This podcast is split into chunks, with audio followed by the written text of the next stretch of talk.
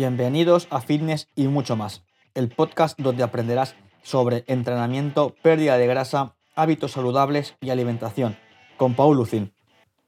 Muy buenas y bienvenidos a otro episodio más de Fitness y mucho más. Hoy os compartiré una entrevista que me hicieron en el portal Full Músculo, muy conocido eh, en España y en países de, de habla hispana, Sudamérica, Centroamérica, Estados Unidos, en la que te voy a contar de manera muy, pero que muy práctica cómo trabajar tu bíceps. Y sí, es muy, muy, muy importante que entendamos cómo funciona eh, parte del entrenamiento, ¿no? Y ya te, ya te digo, te adelanto, te avanzo que este tipo de contenido eh, lo puedes extrapolar a cualquier otro grupo muscular, ¿vale? Así que quédate con la palabra eh, curva de tensión, ¿vale? Y verás que en este episodio lo verás todo mucho, mucho más claro. Pero antes quiero decirte que compartas este episodio para ayudar a más personas a conseguir mejorar en su entrenamiento, en su cuerpo, en su rendimiento y, por qué no decirlo, en su vida. Así que te dejo con la entrevista, espero que te guste y nos vemos por las redes sociales, sobre todo en Instagram, en arroba paul barra baja fitness y salud.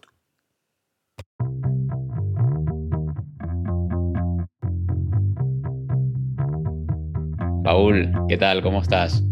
Muy bien, David, y gracias también por, la oportunidad de estar aquí y compartir pues, este ratito contigo y con la gente que está del otro lado. Y creo que saldrá algo bastante, bastante enriquecedor, positivo, ya que siempre charlar contigo es algo que creo que aporta, ¿no? Y más con eh, eh, lo que vendrá el fin de semana, que también estoy suscrito a la newsletter de Full Músculo y me llega. Y yo creo que va a ser algo bastante potente porque el beneficio que puede sacar la otra persona que esté inscrito es algo yo creo que para toda la vida. Es decir, por un fin de semana con David aprendiendo, es un, aprendizaje para, para sacar el rendimiento en el gimnasio o en casa o en cualquier momento, porque a veces es como, vale, igual no estoy a punto en el gimnasio, entreno en casa y igual no me vale. Eh, sí, sí te vale, porque la vida da muchas vueltas y el entrenamiento es un hábito que va a estar cada día, ¿no?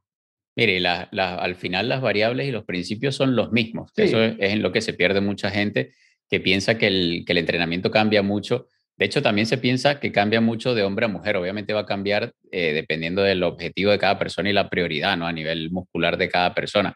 Pero al final las variables y los principios son los mismos para todos. O sea, que entrenes en un parque, en un gimnasio, en casa, o sea, da igual. Al final tienen que cumplir los mismos principios y variables. Por eso decidí hacer este taller y a pesar de que se llama Gym Experto.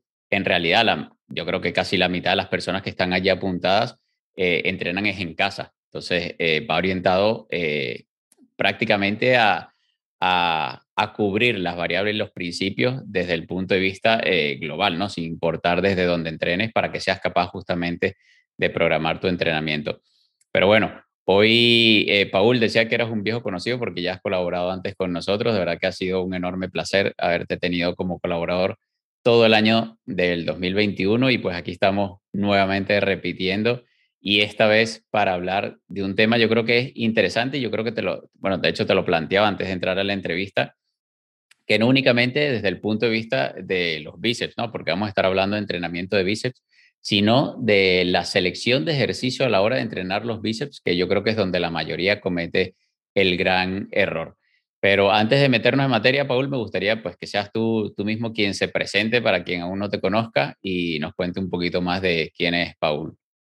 Sí, o sea, creo que la presentación es bastante, bastante simple, sí que hace meses sí que me enrollaba muchísimo, pero ahora creo que se puede resumir en una persona eh, apasionada del mundo del entrenamiento de, fuerza que promulga y divulga el mensaje de que entrenar es salud, primer punto, y luego que indiferentemente del objetivo que tengas, más estética, igual más rendimiento, te guste, entre comillas, X más disciplina, el entrenamiento de fuerza ha de estar en, en tu vida. O sea, igual no para ahora, pero sí para decir, con el paso del tiempo.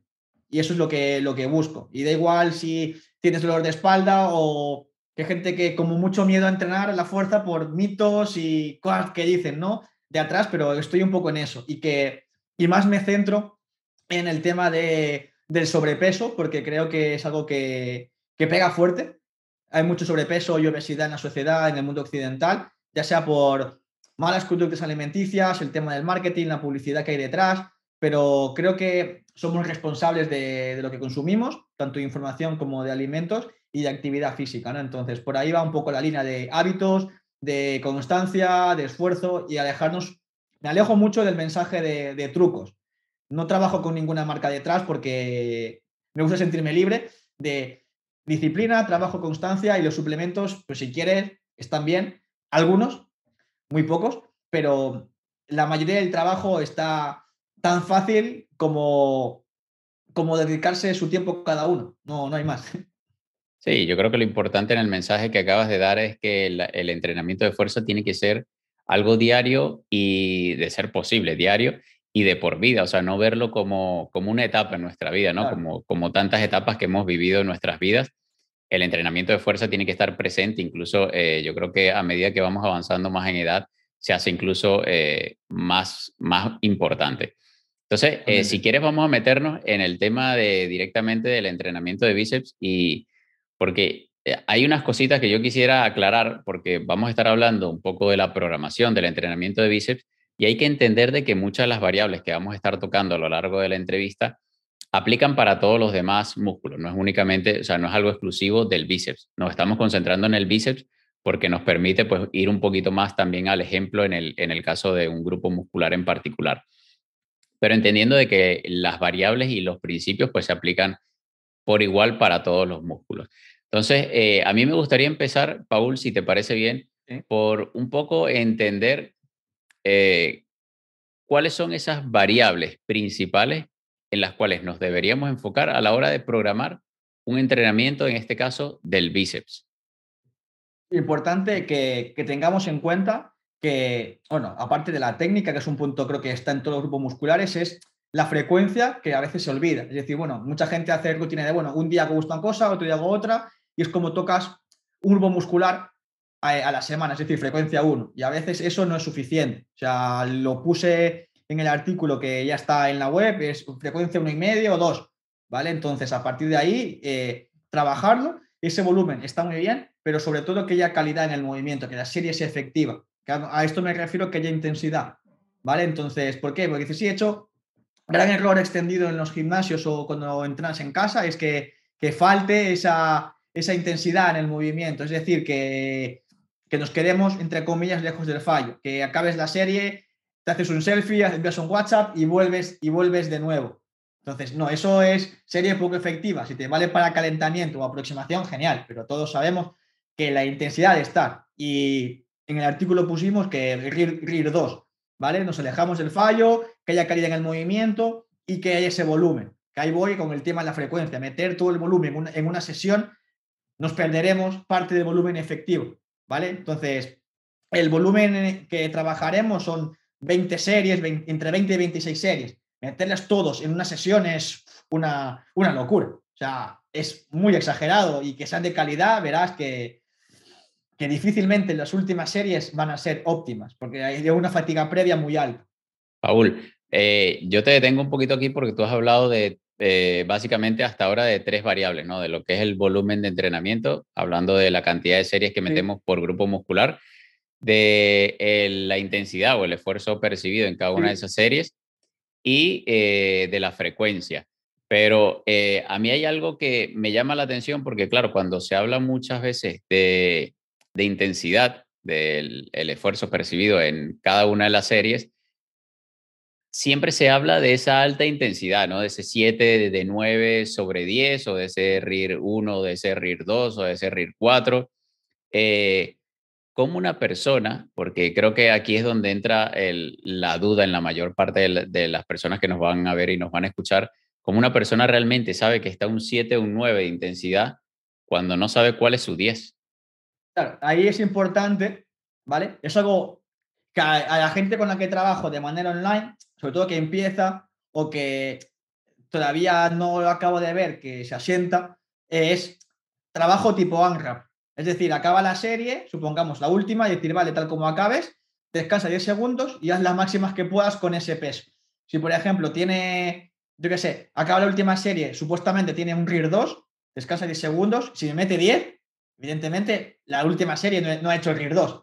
Y es como para que entienda que realmente puede más, que puede más. Es una manera algo más práctica de verlo. Y me dicen, ya, pero ¿cómo que? Dime tú el peso. Digo, es que al final eso va a depender de muchas variables, de grupo muscular, de tú cómo estés ese día. Entonces, que tú te vayas conociendo poco a poco. Entonces, una manera de conocerse, evidentemente, lo intento meter en, ejercicios eh, que no sean muy demandantes. Por ejemplo, una sentadilla eh, intento que no sea tan agresivo porque es más el riesgo que el beneficio. Bueno, no sé si, si, si, habrás visto el vídeo que está viral ahora mismo de, de, una chica que murió en un gimnasio haciendo una sentadilla. No sé si justo, lo Justo he visto, o sea, he visto el post, pero no he visto el vídeo en sí. Y claro, evidentemente el entrenador que esté detrás o que esté trabajando contigo tiene que asegurarse que el beneficio es más alto que el riesgo. Entonces, en este caso, eh, una sentadilla, eh, marcar una de sentadilla, no, o sea, no, no, no me lo planteo, ¿sabes? ¿Por qué? Porque hay otros ejercicios que te pueden ayudar más a entender ese concepto en el trabajo de tren inferior. Por ejemplo, en una prensa de pierna o en una extensión de cuádriceps, que es mucho más seguro es decir, hostia, eh, más o menos sé cómo me tendría que sentir parecido en sentadilla, o sea, extrapolarlo. O, por ejemplo, en un press banca, igual no le, no le digo a alguien que haga un ramp, de press banca para saber cuál es esa intensidad. Igual buscaría eh, una máquina de empuje. ¿Por qué? Porque es más seguro y, se puede extrapolar. Evidentemente, no es 100%, pero se acerca. O sea, es un progreso al, fin y al cabo. Sí, y al final eh, la idea de todo esto es que la persona se vaya haciendo cada vez más preciso con la práctica, ¿no? Y por eso yo te comentaba de cómo saber o sea, como una persona sabe de que está en un 7 sobre 9 si nunca ha experimentado el 10. De allí lo interesante de que, de que experimente ese 10, pero obviamente en ejercicios eh, que puedan ser seguros, ¿no? Generalmente monoarticulares o en, o en máquinas. Y por eso te comentaba el, el vídeo viral, porque es, viral a día de hoy. Hoy estamos a 23 de febrero, no sé cuándo vaya a salir esto luego en, en el podcast, pero es un vídeo de una chica que obviamente se ve que mete demasiado peso del que puede controlar en, un, en unas sentadillas y solamente tiene una persona apoyándola de un lado, no tiene ni siquiera una persona apoyándola detrás y encima tiene un banco debajo y no tiene las barras de seguridad. Y claro, al, sol, al sacar la barra y al intentar hacer esa primera sentadilla se va de boca y el, eh, la barra con todo el peso le, prácticamente la, la, degolla, o sea, le habrá roto la, todo lo que es la, cervical.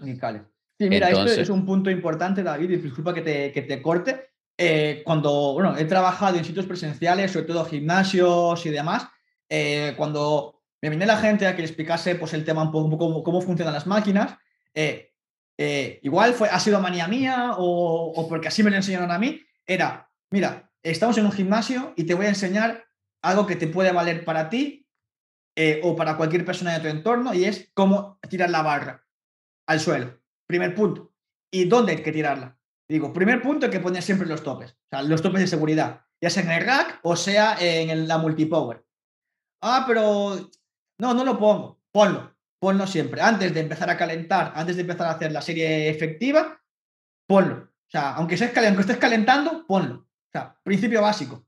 ¿Por qué? Porque es lo que te da seguridad.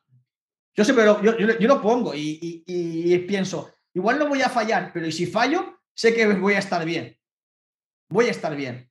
Y eso es principio de seguridad. Luego, a partir de ahí, podemos hablar de, de técnica, podemos hablar de, de, lo que queramos, pero si alguien me va al gimnasio y no sabe, o no, sí, no sabe directamente cómo poner eh, la barra de seguridad y ese rack multipower, ahí falla algo porque puede estar muy bien la técnica de sentadilla, la técnica de press banca o lo que sea, pero sí, el principio de seguridad tiene que estar. Porque sabes qué pasa, David, que este vídeo se va a hacer viral para mal. Me van a decir que el gimnasio es malo, la sentadilla mata, eh, entrar con mucho peso no es bueno, y siempre lo malo, cuando llega en el fitness, en el entrenamiento, es como todo lo negativo. Con lo que cuesta que sea algo como, como algo bueno, a la mínima que pasa algo malo, se multiplica por 10 y las noticias venden lo negativo siempre. Entonces, de algo tienen que comer, pero yo creo que el mensaje ahí es como, será algo anecdótico entre, en, porcentaje, pero que no se, no se venda como de gran drama, porque no pasa cada día esto. No, definitivamente. Al, final lo, negativo y el, y el, miedo, el miedo arrastra más, ¿no? Arrastra más likes, más clics. Y el morbo. y, se va a prestar para eso. Pero yo creo que eh, por añadir a lo que tú comentabas de, la, de, la, de toda esa seguridad, ¿no? el acompañamiento, sobre todo el, el, saber cómo utilizar la máquina o las pesas, yo creo que también va un poco de dejar el ego en casa. Mucha gente se lleva el ego para el gimnasio y cuando entrena uno con, con, los compañeros, con los amigos, entonces siempre está como compitiendo a ver quién entrena con más peso. Entonces yo creo que eso también ayuda a que sucedan cosas lamentables como la que sucedió, si no me equivoco, en México. Y yo creo que hubiese sido muy fácil de evitar con dos o tres ajustes en seguridad, en abandonar el ego, porque no había necesidad para esta chica seguramente de meter esa cantidad de peso y encima eh, sin tener eh, pues un compañero de entrenamiento que sepa, no únicamente que esté allí vigilándola, porque es que no vas a hacer nada allí vigilándola si no eres capaz tú, tú mismo de levantar esa cantidad de peso para ayudarla si ella falla.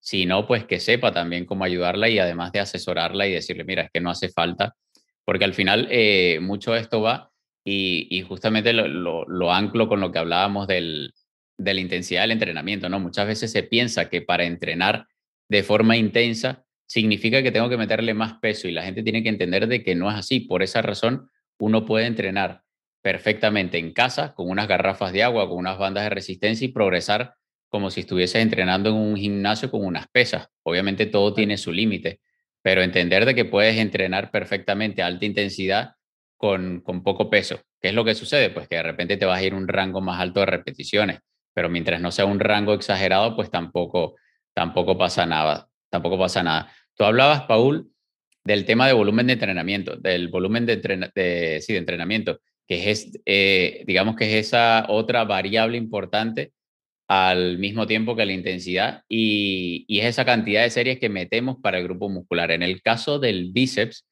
tú hablas, eh, a mi parecer, y quiero aquí tu opinión, de una cantidad bastante elevada de series. O sea, tú hablas de un volumen, hablabas de unas 20 series y yo creo que al ser efectivas, perdón, eh, para una persona que en promedio, que nos esté viendo, que pueda ser principiante intermedio, como mucho, eh, creo que incluso con, con, el resto del entrenamiento pudiera ser mucho teniendo, si, estamos hablando que son series realmente efectivas, ¿no? que, que, son llevadas a alta intensidad.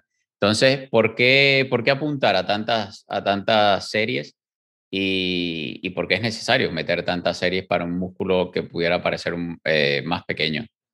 Sí, o sea, el, el, máximo volumen adaptativo está entre 14 y 20, ¿no? Es decir, que es el rango de, de volumen donde se producen mayores resultados. ¿Vale? Entonces, ¿qué suele pasar y por qué me he ido? O sea, en el artículo que está en la web he puesto 18, si no recuerdo mal. ¿Por qué he puesto 18 y no 14? ¿Por qué? Porque eh, considero que el común gran error es que falta intensidad. Entonces, vale, entonces prefiero tirar, entre comillas, por la mitad alta de ese rango de, series, ¿vale? Para, asegurar, para asegurarme de que la gente complete esa, esa, ese tipo de entrenamiento con, con series efectivas reales, ¿no? Porque final, por, por inexperiencia, lo que hemos dicho antes de saber realmente la intensidad, me he tirado por ahí. Eh, y es lo que dices tú, al 20 no, no le va a tirar, es mucho. ¿Y por qué? Porque también el bíceps trabaja eh, en otro grupo muscular como puede ser el trabajo de espalda.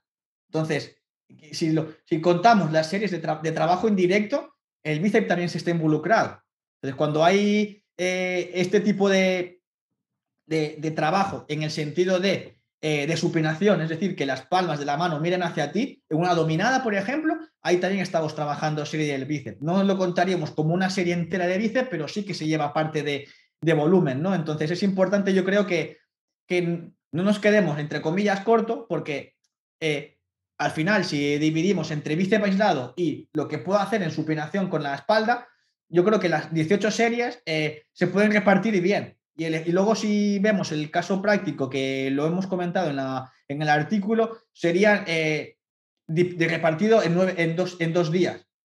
De nueve ejercicios, claro, de nueve series cada, cada día. Y visto así, dices, hostia, pues igual no son tantos, porque si pusimos el ejemplo de que el día uno serían nueve series, en un ejercicio, cinco o seis, en el siguiente serían cuatro, y en el segundo día de bíceps serían tres ejercicios y tres series cada uno, es factible. Y uno de esos ejercicios es un trabajo de dominadas. O sea, te matas entre comillas dos pájaros de un tiro.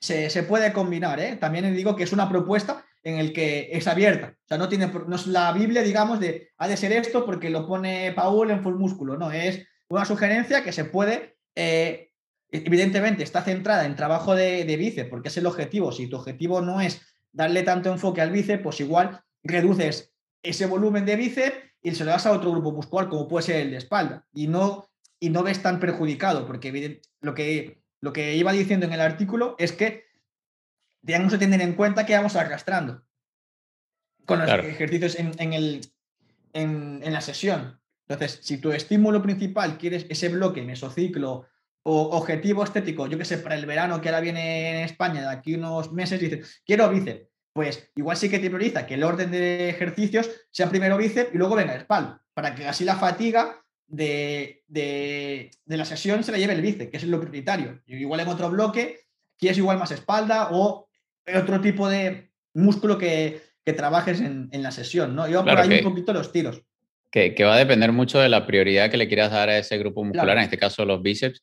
Y yo te lo preguntaba, bueno, de hecho hay, hay una estrategia interesante que a mí me gusta mucho, eh, que utiliza mucha gente allí fuera, hay gente que no le gusta, pero eh, de contar como media serie cuando hay ese trabajo en, un, ejercicio multiarticular, por ejemplo, unas dominadas con, agarre supino, ¿no? Que igual se lleva a trabajo el bíceps, lo cuentas como media serie y pues ya simplemente en vez de meter, si hiciste de repente cuatro series de dominadas, pues como si hubieses añadido dos series del, bíceps. Entonces ya no haces esas nueve series que plantea Paul en ese día uno, sino que haces siete series nada más. Entonces ya al final pues vendrían siendo incluso menos ejercicio, menos ejercicio, no, menos series, perdón, sería un ejercicio de cuatro series y un ejercicio de bíceps de tres series. Pero te comentaba el tema de la cantidad de series que me, llama la atención porque casualmente hace un, hace un par de días, hace nada, de hecho, eh, en el episodio anterior, anterior del, del podcast, eh, subí una especie de lo que llamo scoop de ciencia, que analizando algunos, algunos artículos, algún tema, algún tema en particular. Y, y revisaba un, un metaanálisis de Brad y, compañía del año 2019, si no me equivoco, lo tengo por acá, 2017, eh, y, y, él habla de que, de que no son necesarias hacer tantas series cuando, eh, porque de hecho en, en el metaanálisis se, se, demuestra que de entre una y cuatro series por grupo muscular a la semana se pueden conseguir hasta el 64% de los resultados, ¿no?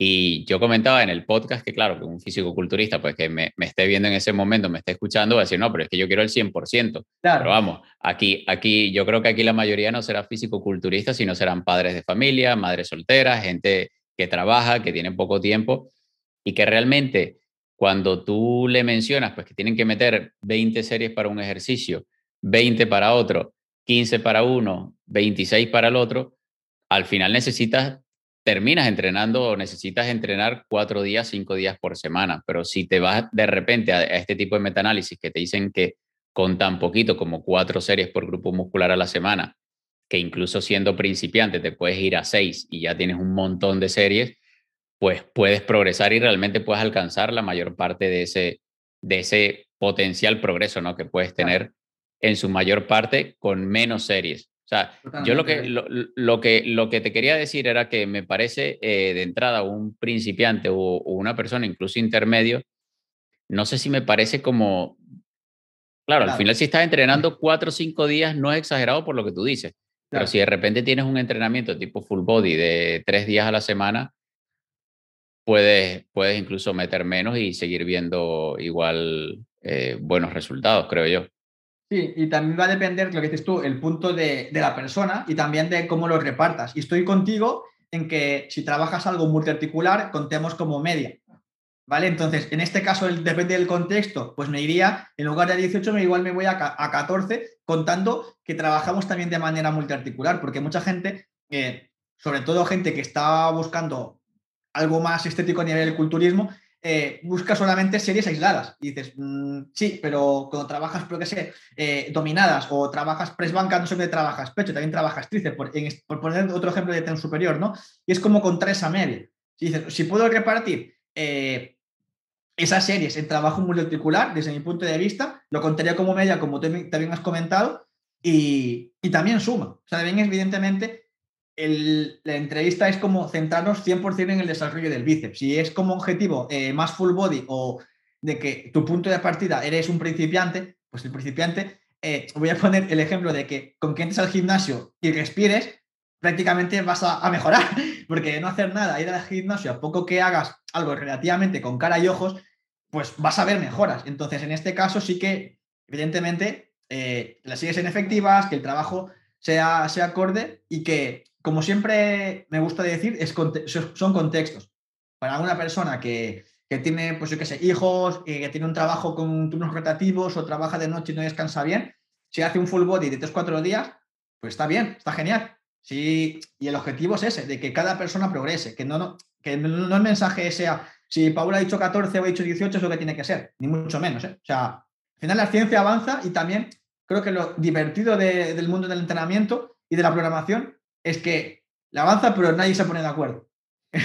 ¿Por qué? Porque es lo que hablamos, importa el contexto, el objetivo, el punto de la persona y que la vida son momentos. Yo puedo tener, por ejemplo, te puedo poner el ejemplo de que a mí en el caso del bíceps, el tema cuando me lo pasaste el listado de, temas, dije, bueno, me gusta, voy, a hacer el de bíceps porque es algo que a mí particularmente no me gusta entrenar de manera aislada. O sea, fue como al contrario, dice, voy, voy a por, qué hacerlo. Entonces lo he hecho así, de porque tener más curiosidad de, trabajos más monoarticulares, porque no soy alguien que le guste trabajar de manera monoarticular.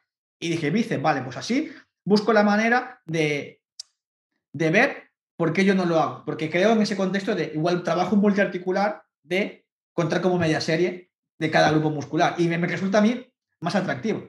Ahora supongamos que alguien te viene a tu consulta o a la mía y dice, yo quiero trabajar el bíceps, mejorar bíceps, pero no le gusta trabajar el bíceps de manera aislada. ¿Qué haces? ¿No le, ayudas a mejorar? Hay estrategias. Le puedes un poquito de aislado y un poquito de multiarticular y ya mejor. Entonces es como, me gustó coger este tema por eso mismo, porque yo creo que la gente le puede dar esa, esa vía de iluminarse, de decir, puedo trabajar de manera aislada y multiarticular y voy a progresar igual, incluso mejor. Sí, que al final va, como tú dices, de contexto y me parece interesante y me hace gracia incluso lo que tú comentas de, de que la ciencia avanza y que nunca se ponen de acuerdo porque de repente puedes leer en un estudio pues que el, el, rango óptimo para aumento de masa muscular es entre 8 y 15 y luego te das cuenta pues de que también puedes aumentar masa muscular en un rango por debajo y en un rango por encima. Entonces, claro, es óptimo, pero ¿para quién? Porque si de repente hay haya personas, por lo menos a mí me, me aburre, y de hecho hay un estudio súper interesante sobre eso, eh, entrenar en rangos altos. Hay gente que le fascina entrenar en rangos altos de repeticiones. no. No, a mí tampoco. A mí, a mí se me hace eterna el, la serie. Ya ni hablar el entrenamiento. La serie se me hace eterna. Tener que hacer más de 15 o 20 repeticiones se me hace, eh, se me hace eh, eh, súper largo. Y hecho hay un estudio bastante interesante que habla de que, no recuerdo ahora mismo la, la, palabra o la frase que usan, pero es algo así que, se, que, el, que el entrenamiento prácticamente te pone incluso de, como de mal humor porque eh, no, no, te llega a gustar, o sea, no te, llega no te llegas a adherir a ese tipo de entrenamiento. Y, esto es un punto que, que, yo considero importante, ¿no? O sea... Que te, perdona, que, que, te hace sentir miserable es la palabra. Sí. no, pues que, ¿sabes qué pasa? Que yo pienso, o sea, yo, evidentemente yo tengo una experiencia como, entre, como entrenador y también como persona que entrena, pienso, si a mí que me gusta entrenar eh, se me hace larga la serie, imagínate la persona que no está acostumbrada a hacerlo. Bueno, pero ya va, hay, gente que le gusta entrenar a, repeticiones altas. Sí, evidentemente le, puede gustar, pero mi pregunta es, ¿mantendrá todo el tiempo la concentración en toda la serie? O sea, al final es un trabajo y yo quiero que la gente tenga resultados conmigo y pienso, lo que me interesa es que esté 100% concentrado, que no se descuente, que yo que sé, me lo invento. Supongamos que son eh, eh, series de 20 hasta que de verdad notas que te está costando, te cuesta un poco más llegar. Y, la gente creo que dices que, que, esté pensando, vale, tengo que hacer el foco de atención, como bien sabes, no, no dura eternamente, o sea, no es muy largo, es como poco tiempo. Y la gente se desconcentra muy rápido en, la actualidad. Que si WhatsApp, que si lo que sea, pues entrenando va a pasar lo mismo. Quiero que esté centrado en el momento del esfuerzo. Y luego entre series que descanse y se distraiga como le apetezca, ¿no? Pero que en el momento que trabaje esté, vale, pues son 12, son 10, son 15. Igual con 20 te tiene que gustar mucho ese ejercicio para hacerlo, muchísimo. Y que esté concentrado, evidentemente.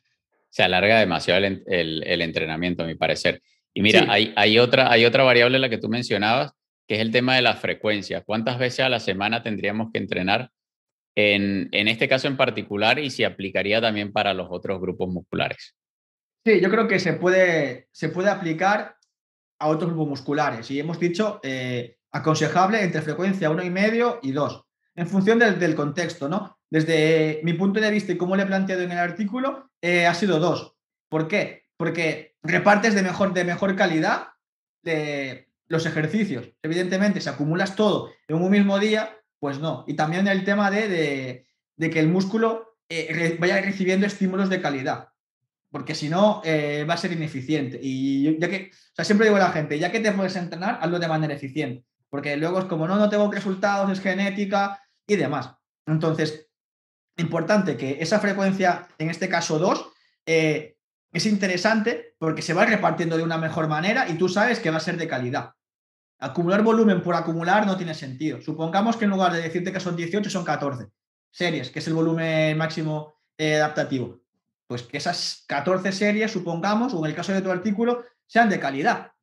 Porque es que a veces nos centramos tanto en el volumen, eh, mm, el número de repeticiones, pero prefiero 100% que haya menos series que las hagas de calidad y que está justo tu contexto. Es que por eso te decía antes de que, eh, de que esas series fuesen, realmente efectivas, porque de repente tú puedes tener a un principiante haciendo 20 series, pero yo te aseguro que ni la mitad son efectivas.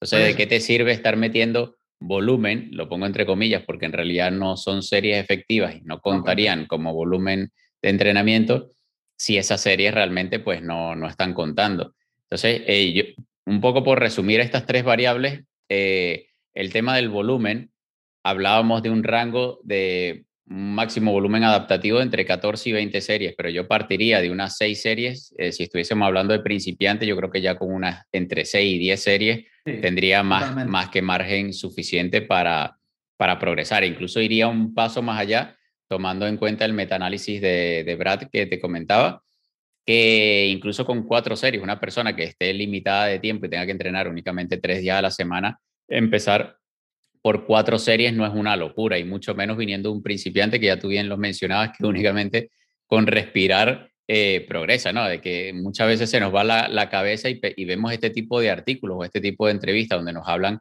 o en la, incluso en las redes sociales. Yo a veces veo las historias de, de, Phil Hugo y que te está haciendo 25, 30 series y tu madre mía, solo veo un principiante, se pone a hacer 30 series y de repente no te hace, no, no, y no, y no te hace, al final no te hace ni, ni la décima parte en series de calidad. Y, y para cerrar esta parte de las variables de entrenamiento, tener, tener una intensidad alta de 7 sobre 9, eh, de 7 entre 9 y 10. A ti te gusta hablar de RIR, a mí me gusta más el RP, lo, lo veo más intuitivo. Pero bueno, para quien se lleve, más, eh, se lleve mejor con el RIR, estaríamos hablando de una a cuatro eh, repeticiones en recámara, ¿no? Que te dejes en recámara. Sí, normalmente pongo un punto intermedio, disculpa que te corte ahí, que pongo dos, porque, porque a veces el 4, 3 como que cuesta. El 2 dices, coño, la siguiente ya casi es fallo. Es como, no me gusta decir uno porque hay gente que apura demasiado. Y dos creo que es un número que sabe que la gente le va a costar la siguiente y igual falla, pero ya se cura en salud. Y si digo cuatro o tres, es como igual, sobre todo para la gente más novata, eh, igual le cuesta apreciar. Entonces yo creo que el 2, desde mi experiencia y lo que la gente con la que he ido trabajando, es un número más intuitivo, porque sobre todo me refiero a experiencia tanto de manera online como la que he tenido presencial, que a la gente le es más fácil calcular, no le genera, es más exacta.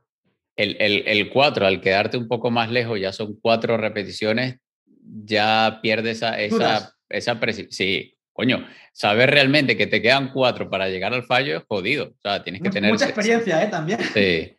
Sí, ahí, ahí, es donde, ahí es donde cuenta la experiencia. Y el tema de la frecuencia, yo creo que, eh, como tú decías, de una y media a dos para el grupo muscular, como puede ser el bíceps, hay otros músculos de repente que es más interesante una frecuencia de dos o tres, pero hay que jugar con eso.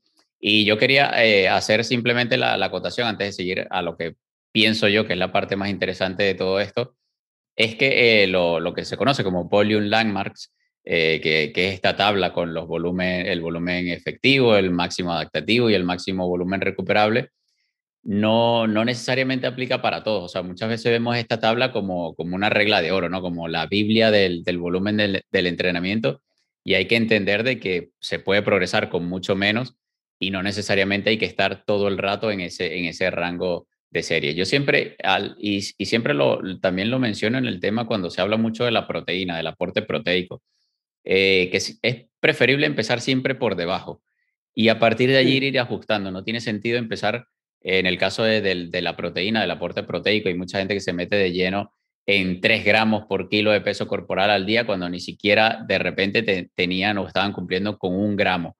Entonces, coño, preferible que empieces por debajo y ya vas a progresar y a partir de allí ve ajustando. Lo mismo con la cantidad de series. Empieza por cuatro o seis series si eres principiante, que ya con eso estoy seguro que va a progresar y a partir de allí sí pues tener en cuenta estos volume landmarks y eh, pues ir ajustando y saber que tienes margen para, para progresar, que eso es lo más interesante también. Y yo creo que, o sea, yendo un poquito por lo de Bloom Landmarks, perdón, eh, es que, claro, están centrados, yo creo que es para gente intermedia avanzada, porque el volumen de mantenimiento para el bíceps es de 1 a 6, que va justo con el metaanálisis. ¿Sabes? Que, que antes has es que, claro, es importante tenerlo en cuenta, pero al final es, no vale para todo el mundo este volumen. Va a pues, depender de objetivo y de la persona y del contexto. Pero yo creo que lo que dices tú está muy bien alineado en una sociedad ahora mismo que se dispone de poco tiempo, hay mucha responsabilidad. Eh, más allá del entrenamiento, es algo que te guste mucho y le puedas dedicar, perfecto, pero si no, es como, vale, ¿cuál es lo mínimo que necesito para progresar? Que no nos quedemos con el que más es mejor, ¿eh? O sea, eso, no, más es más y mejor es mejor y vamos a ver esa frase repetida en, redes sociales muchas veces porque la gente cree de entrenar más horas es mejor, eh, pasar más hambre es mejor, hacer más cardio es mejor. O sea, no. O es como darle la vuelta, es como le digo a la gente, ¿qué, es mejor para, para, ganar más dinero? ¿Trabajar más es mejor? Sí y no, porque tienes un, límite de horas al día. ¿Cómo puedes ganar más dinero? Le puedes ir al jefe y pedirle un aumento. ¿Es más eficiente? Sí. O ganarte el ascenso. También es más eficiente, por decirte una cosa, ¿no? Algo más real. Y la gente dice, pues puede ser verdad. De que no por acumular trabajo va a ser lo mejor, porque también es importante descansar. Claro, y, lo mismo, me parece interesante las analogías que hace porque lo mismo pasa con el ayuno. La gente cree que mientras más horas de ayuno o lo que tú decías, mientras más hambre paso, mientras más grande el déficit energético o mientras mayor es el superávit energético. Y, y por eso están allí los estudios y te das cuenta de que no, porque el cuerpo eh, genera adaptaciones. Entonces, entender de que tiene que haber justamente un balance, ¿no? Ese, ese yin y ese yang, ese, esa, esa dualidad que existe en todo. Está bien que hagas, que, haga, que haga cetosis, pero pues que también que sepas que la cetosis es buena, pero porque te permite pendular entre esos dos estados, ¿no? Entre depender de la glucosa y depender de, de las cetonas. Lo mismo pasa con el resto. Entrenar fuerza es brutal. los beneficios son espectaculares, pero descansar también juega su, su parte. Lo mismo el descanso, el ayuno, la alimentación. O sea, todo tiene esa, esa dualidad, esa intermitencia ¿no? que hay en la vida, aplica para todo. Y, Paul, a mí me gustaría meterme en lo que, en lo que considero que es lo más interesante de todo esto, que es la curva de longitud-tensión, también le llaman la, curva de la, de la, resistencia, porque eh, yo recordaba antes, de, cuando estaba preparando la entrevista, de que, de que uno entrena mal, o sea, uno realmente entrena, entrena mal. Yo recuerdo que hacíamos de bíceps, de repente te tirabas una, una, un ejercicio, te tirabas cuatro series o tres series de bíceps con barra de pie y luego lo, lo combinabas con un ejercicio distinto, pensaba uno de repente pues con un martillo o el mismo de pie, pero con mancuerna. Entonces al final, si no sabes combinar estos ejercicios, si no sabes elegir hacer esa selección de ejercicios para combinar las distintas, las distintas curvas de, longitud y tensión de esas curvas de resistencia, eh, yo creo que no, voy a decir que estás perdiendo el tiempo, pero es que no estás exprimiendo el, ejercicio al, máximo. Entonces, para empezar, ¿qué es la, curva de longitud-tensión, o que también se conoce como curva de resistencia de un ejercicio? Bueno, a ver, más que nada, para que creo que lo pueda entender todo el que nos escuche, ya sea en vivo o después, es que eh, ¿cómo, ¿cómo, trabaja el músculo? ¿Cuál es el punto que te cuesta más? ¿vale? Te cuesta más la parte del principio del movimiento, la parte de mitad o la parte final. Yo creo que, creo que es algo que lo puede entender así todo el mundo. ¿Y por qué digo? Porque al final es cuando eh, influye el acortamiento global del músculo, ¿vale? Por la implicación pues, del hueso, del músculo, de cómo esté insertado, ¿vale? Eh, entonces, claro, a partir de aquí, eh, vamos a ver pues la proporción de la longitud del músculo. Es decir, en el caso del bíceps, lo he puesto el ejemplo de la contracción media del movimiento, que cuesta más la mitad, o la parte final. O como hablamos durante estos días, de encontrar el ejercicio perfecto para que eh, la tensión nos cueste más al principio del movimiento. Que tuvimos ahí, entre comillas, un cierto debate eh, por privado. Porque el, perfecto 100% para ese punto justamente no lo encontramos y buscamos, entre comillas, algo que se le aproxime lo máximo. Incluso te pasé un vídeo que te dije, mira, lo podemos hacer así. Y para que en resumidas cuentas es la curva de longitud-tensión es en qué fase del movimiento nos cuesta más eh, el ejercicio en sí. ¿Vale? O sea, para que lo podamos resumir. Es como cómo va variando, digamos, la fuerza ejercida eh, a lo largo del ejercicio, ¿no? Que obviamente ahí eh, voy a intentar dibujarlo con el dedo, las, digamos, los tres tipos de curva, ¿no? Que hay, que sería básicamente una, una curva que va de arriba, o sea, de forma descendente, que es que la primera parte del ejercicio es donde más te cuesta, otra curva que va de forma ascendente, que la primera parte es donde menos te cuesta y la última parte del ejercicio donde más te cuesta, y una curva que parece más bien eh, como una especie de, sombrero, que es que en la mitad del ejercicio es donde más te cuesta. Entonces, claro, yo creo que aquí lo interesante es entender de que no todos los ejercicios durante todo el recorrido aplicas la misma cantidad de fuerza, porque va a depender de la posición, de la fuerza de gravedad, de la, de la eh, ¿cómo se llama? Del, de, momento, el torque. Eh, sí, y del, eh, de la carga, de, la carga del, propio peso.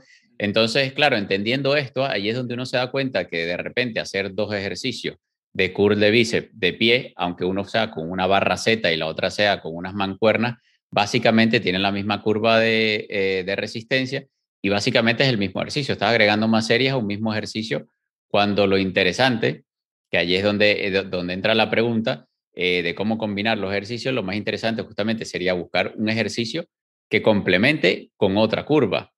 Es decir, eh, si quieres, vámonos a un ejemplo práctico, porque el, el curl de bíceps de, de pie con barra estaríamos hablando de una curva de tipo, de tipo eh, sombrero, ¿no? Que donde haces más fuerza es cuando estás a 90 grados con el bíceps. La parte de abajo es la que menos cuesta, luego cuando estás a mitad es donde más cuesta y luego ya arriba pues es donde... El final no. El final es donde menos cuesta. Entonces, ese tipo de ejercicios, ¿cómo sería interesante combinarlo y por qué con otros ejercicios que se complementen en esa curva de resistencia? Sí, mira, antes de, poder combinarlo, o sea, justo el ejemplo del cool de bíceps de pie, indistintamente el material, que sería que el punto que más nos va a costar sería en la mitad del movimiento, ¿vale? Ese es un punto. Eh, la curva de que desde abajo hacia arriba sería, por ejemplo, un cool, un culo araña, ¿vale? Para que la gente lo tenga, lo tenga en mente. Y vale, ¿cuál es el, el culo araña? Porque... El, culo araña, a ver, como aquí con el directo es un poco complicado, pero decir, sería estar con el, en un, en un, en un banco eh, reclinable acercar mi pecho al banco y eh, las mancuernas o la barra va a estar, digamos, eh, detrás del banco y haría un cool relativamente inclinado con el pecho apoyado. Claro, que estás boca abajo, pegado a, la, a, la, tabla, digamos, al, banco, y, te, quedan, te quedan las manos guindando y levantas eh, como un curl, pero estás boca abajo de forma inclinada, ¿no? Inclinada, sí. Ahí el punto que más va a costar va a ser eh, el final de, sí, el final del movimiento, sí, el final del movimiento, ¿vale? Por el tema de, de la inclinación, ¿vale? Que juega en, nuestro, en, nuestro, en nuestra contra, ¿vale?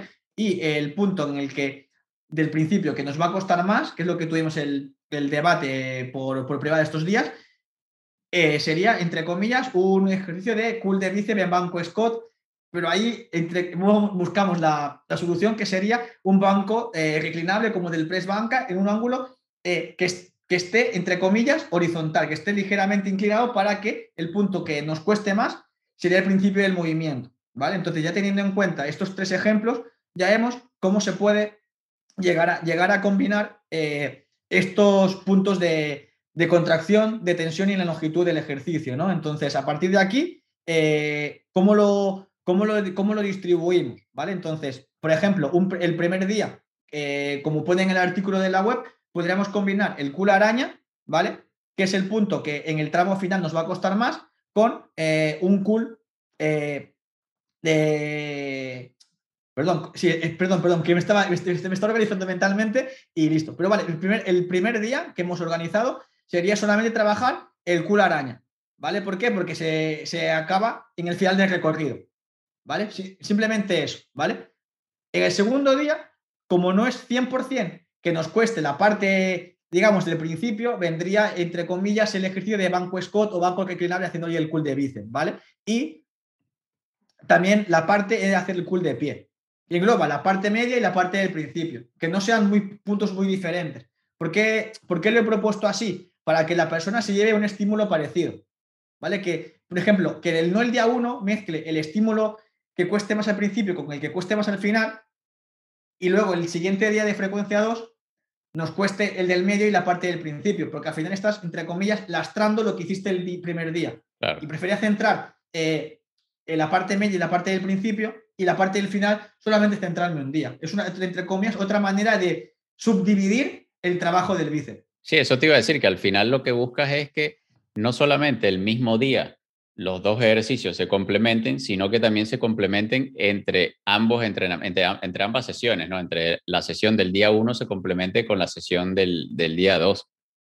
Sí, claro. Y por eso es que lo, en la propuesta de trabajo lo pensé así, porque dije, si pongo el culo araña con el del banco Scott, banco reclinar entre comillas, eh, son puntos opuestos en la, en la curva de tensión-longitud.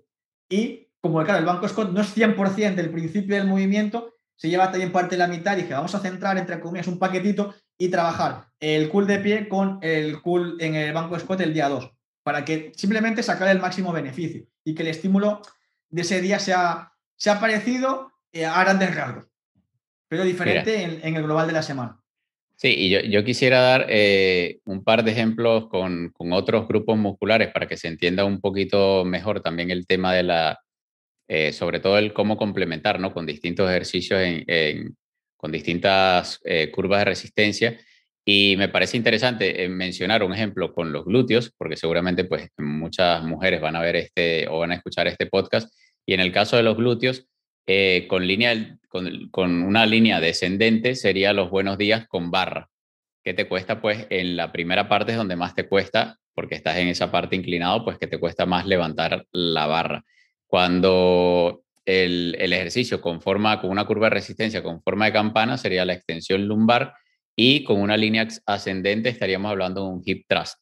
Entonces, es interesante eh, cuando, cuando ves los ejercicios de esta forma, de dónde ejecutas o dónde tienes esa, dónde aplicas la mayor eh, cantidad de fuerza, porque luego te permite justamente combinarlos y hacer combinaciones o, hacer selecciones de ejercicios realmente inteligentes e interesantes para que justamente busquemos ese, esa, esa, ese, ese complemento ¿no? entre un ejercicio y otro, que es al final lo que estamos buscando, ¿no? No nada más sumar series y al, al ejercicio o al entrenamiento para ese grupo muscular, sino que realmente se complementen unas con otras.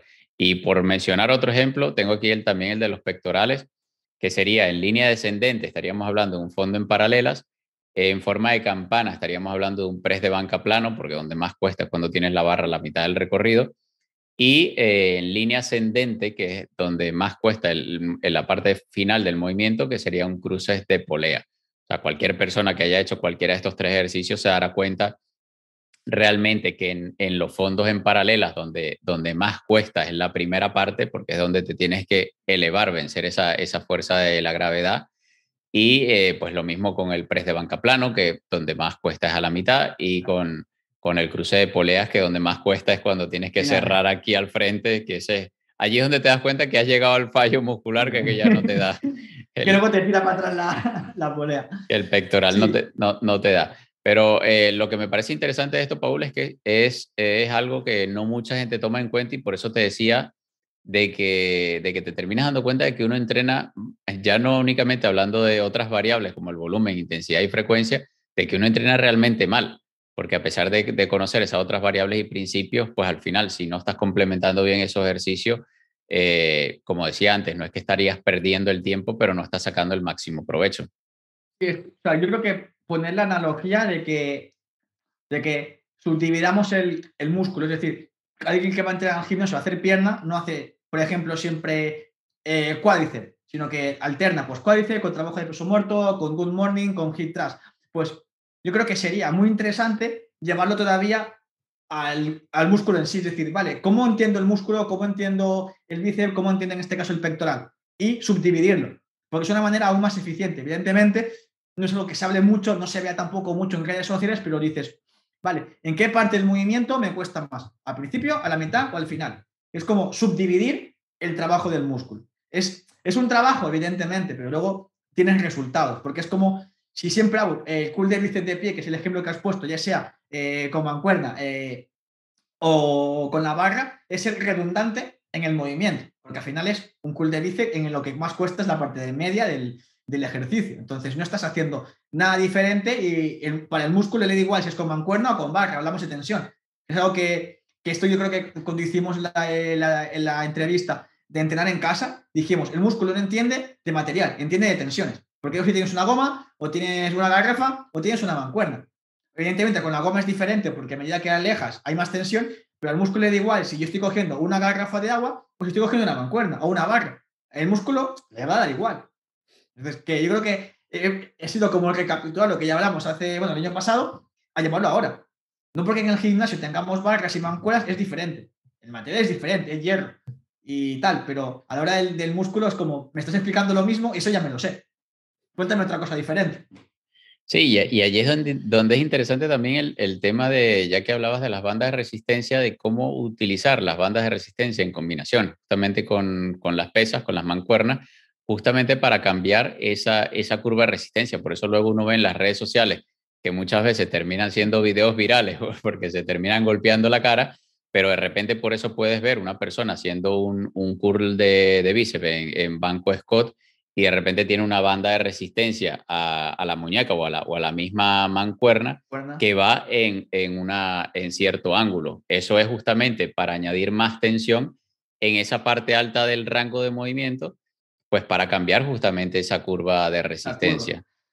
Sí, también se ha visto, bueno, esto igual en gente con un nivel un pelín más alto, es que aparte de usar gomas o en lugar de usar gomas, usan cadenas, como por ejemplo en la parte del peso muerto que esto es muy interesante, que no solo las cadenas cuando están en el suelo en el peso muerto están descansando, pero a medida que subes y entre comillas te cuesta menos, en verdad estás levantando más carga porque las cadenas poco a poco se van suspendiendo. Entonces, para el bíceps, evidentemente, usar cadenas no, no creo que sea lo más eficiente, pero que sí que la gente pueda entender de que eh, la curva puede ir cambiando según eh, dónde nos cuesta más. Yo creo que la gente que está hoy aquí o lo que escuche luego la entrevista en, en diferido, va a sacarle eh, diferente rendimiento al entrenamiento, porque ya se va a cuestionar alguna cosa.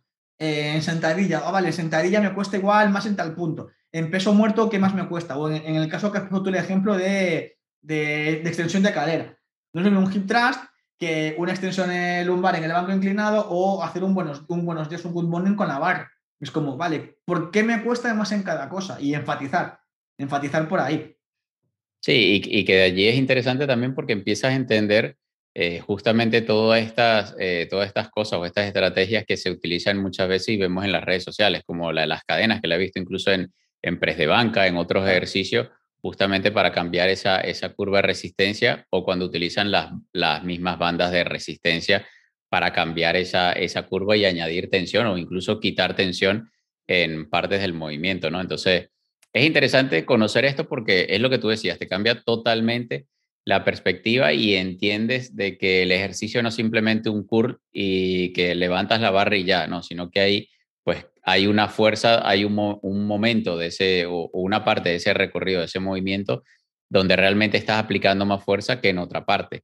Y cómo eso, pues, lo puedes utilizar para combinar distintos ejercicios, como hemos hablado antes, justamente para sacarle el máximo provecho a, los entrenamientos. Si quieres, eh, a mí me gustaría que para cerrar repitieras la rutina eh, para que se vaya, pues quien nos esté viendo y nos esté escuchando con una, un ejemplo práctico de lo que sería un entrenamiento de bíceps bien programado con las tres variables que hemos hablado antes y sobre todo eh, utilizando la, la, curva, perdón, de resistencia para combinarlos y pues sacarle el máximo partido a cada ejercicio.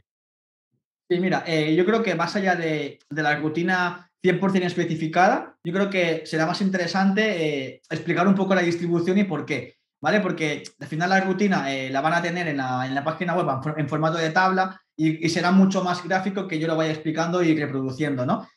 Pero simplemente es que lo repartiremos en dos días de, trabajo, ¿vale? Para que esas series eh, sean de calidad, ¿vale? Un primer día en el que trabajaremos araña, ¿vale? Hemos puesto en polea y con mancuernas, ¿vale? Más que nada también para cambiar un poquito más el tema de, la tensión y que no sea tan redundante.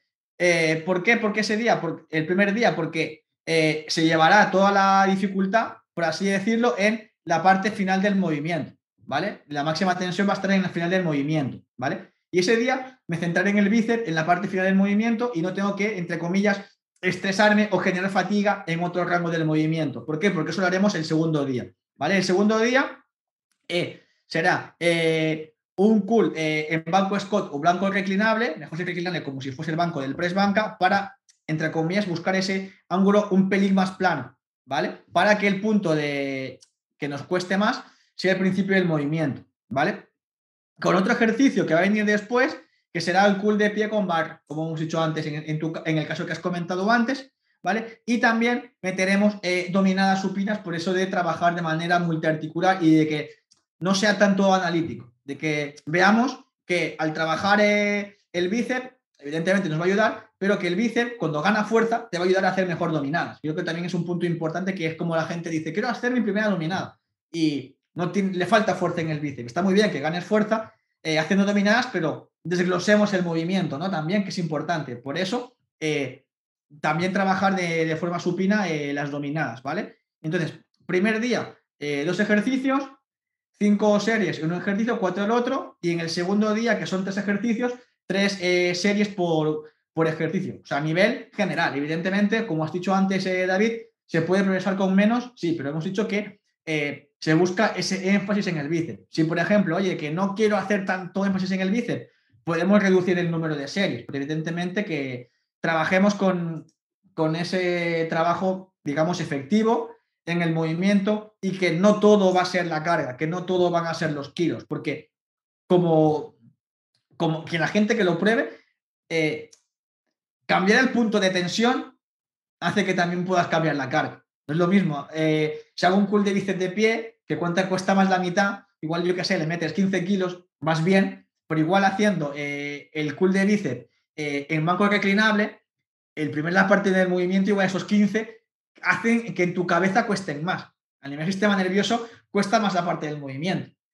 ¿Qué pasa? Que en el cool de pie, por ejemplo, la primera parte es más fácil y ya vienes con la inercia. Y en, la parte media vienes entre comillas con carrerilla y la puedes acabar de sacar la repetición. Cuando cuesta en la parte de media, en, la, parte inicial del movimiento, no hay inercia, eres tú y arranca. voy a poner un ejemplo, creo que muy gráfico, es decir, ¿cómo cuesta, dónde cuesta más arrancar el coche? ¿En plano, en cuesta abajo o en pendiente, cuesta arriba? Yo creo que ahí, entendiendo eso, yo creo que la gente dice, hostia, pues sí que es diferente el estímulo, porque a veces nos ponemos muy técnico y yo creo que con cosas del día a día se entienden mucho más.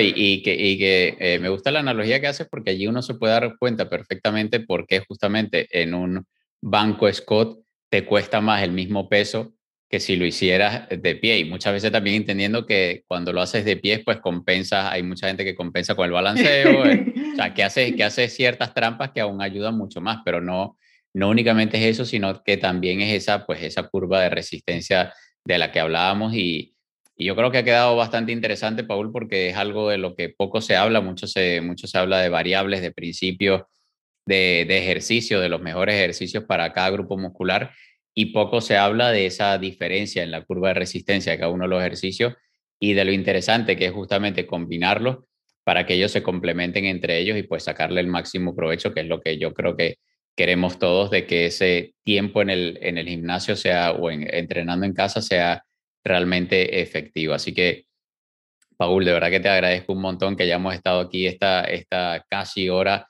hablando únicamente de entrenamiento de bíceps y de curva de resistencia, pero que yo creo que puede ayudar mucho más, sobre todo a, mirar de forma distinta, lo que tú decías, mirar de, de, una forma diferente esos, esos ejercicios que hacemos a diario en el gimnasio. Así que de verdad que te lo agradezco y te pido que seas tú quien, quien se despida y quien nos recuerde por dónde te pueden seguir en las redes sociales para seguir aprendiendo un poquito más con Paul. Sí, o sea, yo creo que hemos hablado mucho de bíceps, pero yo creo que lo que hemos dicho antes de se puede extrapolar eh, a otros grupos musculares y que ya que dividimos, entre comillas, nuestro cuerpo en grupos musculares o en patrón de movimiento, que también me gusta más a mí dividirlo de esa manera, se puede eh, subdividir por el tipo de tensión. Evidentemente es algo un pelín más técnico, pero la gente que ya lleva cierto, entre comillas, experiencia en el gimnasio o que tiene más curiosidad puede poner en práctica. No digo que haga el experimento de todos los grupos musculares, pero que, ya se plantee en qué punto le cuesta más eh, hacer el ejercicio. Da igual el grupo muscular. A partir de aquí, pues es probar y si no, pues que estén contigo el fin de semana en, en la masterclass de Gym Experto para que aprendan eso y que se lleven algo más práctico, porque lo he dicho al principio, es algo para, para toda la vida. O sea, esto de entrenar es para toda la vida y cuanto antes aprendas y más cosas sepas, vas a aprovechar más tu tiempo. Y el tiempo no, nos sobra a nadie y para mí el tiempo es oro y cuanto más lo aproveche, pues, pues mejor, ¿no? Y que la gente lo haya disfrutado y que cualquier duda que tengan eh, nos pregunten, tanto a ti como a mí, pues por, por Instagram, en mensaje privado, que yo contesto todo, o sea, sin ningún tipo de problema. Y me podéis encontrar en Instagram en arroba paul barra baja fitness y salud, que estuve bastante activo por redes, subiendo posts, subiendo historias y que lo he dicho siempre que compartir es ayudar y hoy estamos aquí compartiendo esta, esta charla, este tiempo y si alguien se lleva eh, un, un tip o alguien le hace replantearse algo de su entrenamiento, yo ya estoy muy contento porque no, es, no, no estoy aquí, entre comillas, solamente para reafirmar lo que sé, sino para que lo que David también me pueda ir aportando, porque estas charlas siempre te hacen aprender.